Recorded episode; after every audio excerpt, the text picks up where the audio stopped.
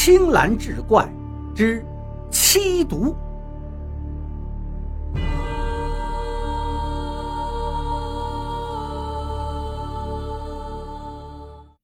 那个年代结束不久，百废待兴，农村原本被抛弃掉的一些风俗和传统行业又很快的恢复起来。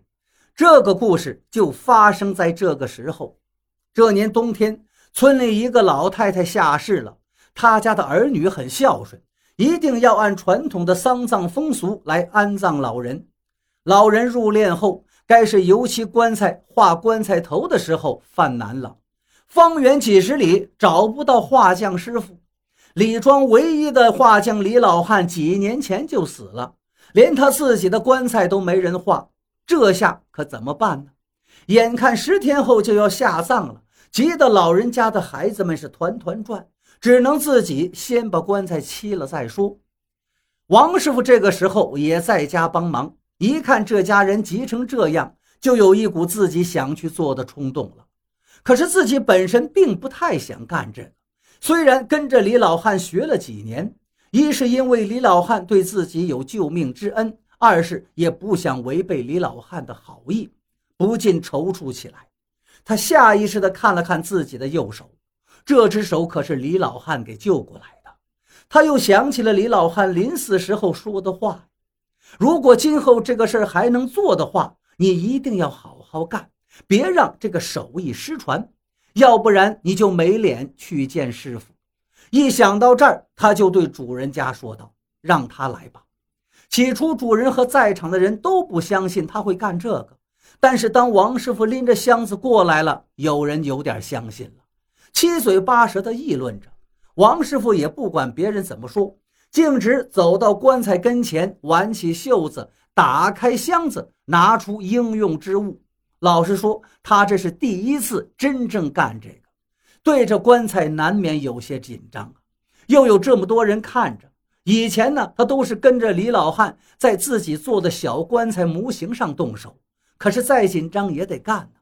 还好那个时候学的还算扎实，画起来并不费什么劲，半天的功夫便画好了棺材的大小头。村里人一看王师傅真画出来了，都是赞不绝口。王师傅对主人说：“等着漆干了，晚上我再来做个硬头子。”那家人本来就对王师傅画的棺材头很满意，一听他又说晚上要给老人做个硬头子，就更高兴了，不让王师傅走，非让他吃饭喝酒再回去。到了晚上，王师傅干活来了，大晚上的在黑漆漆的棺材跟前，着实让人有些害怕。还好那家人也陪在旁边，他打起精神干到半夜才算弄好。主人家也是非常满意，又留王师傅吃了一顿饭，亲自把他送回家。可是他一进家门，他家的狗就突然扑过来，对着他的腿狂咬。王师傅吓了一跳，气得抬腿就是一脚踢了上去。狗被踢了一脚，却还是不后退，叫个不停。王师傅气得骂道。瞎了你的狗眼了！自己人都不认识，我看你是不想活了。又打又骂，把狗赶到后院关了门，洗了把脸，脱衣上炕睡觉。脱了衣服，他才发现膝盖处有个白色的指甲盖大小的圆点儿，便伸手拍掉了。躺在炕上想了白天的事儿，心里还挺满足。过了十天，老太太下葬了。下葬的时候，王师傅也去了。但是当他看到棺材的时候，心里有一股说不出的味道，似乎自己有什么没做好。但是村里人看他的活做的都不赖，就对王师傅夸赞有加。这一下，王师傅成了村里的人物了，谁见了他都很客气。这百家都用的人还真是不一样。等老太太下葬之后，过了几天，那家人还提了礼物来感谢王师傅，而且。还给了他五块钱作为报酬，王师傅很意外呀，自己就是给人家帮了个忙，给些礼物倒能说得过去，竟然还给自己五块钱。要知道那个时候一个干部的工资才二十多块，他连忙推辞不要，可是拗不过，只好收下了。从这以后，王师傅便重视起这个手艺来，想想自己除了种地就再没别的收入了。自家的生活也很是窘迫，也许靠这个手艺能让日子好一些。于是，一有空就照着图谱描画起来。在此之后，王师傅发现了两件怪事：第一，就是膝盖处总是有个白色的圆点儿，大小位置都一样，用手一拍就会掉。但是第二天早晨起床就又出现了，床上呢也是干干净净的，而自己又没碰什么石灰之类的东西，怎么老是有这个呢？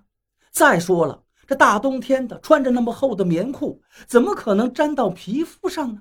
就算粘，也应该粘到外面裤子上啊！一次两次还说得过去，可是这眼看都快一个月了，天天如此。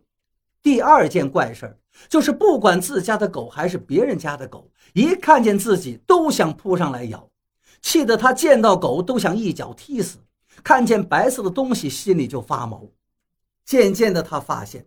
只有在自己没拍掉腿上这个白点的时候，狗才会冲自己叫。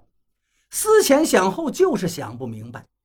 但可以肯定，这狗咬的就是这个白点而不是他本人。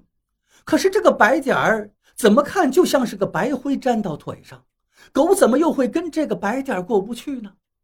这两件事情之间又有什么关联呢？这到底是福是祸呀？王师傅决定弄明白这件事。他想个办法。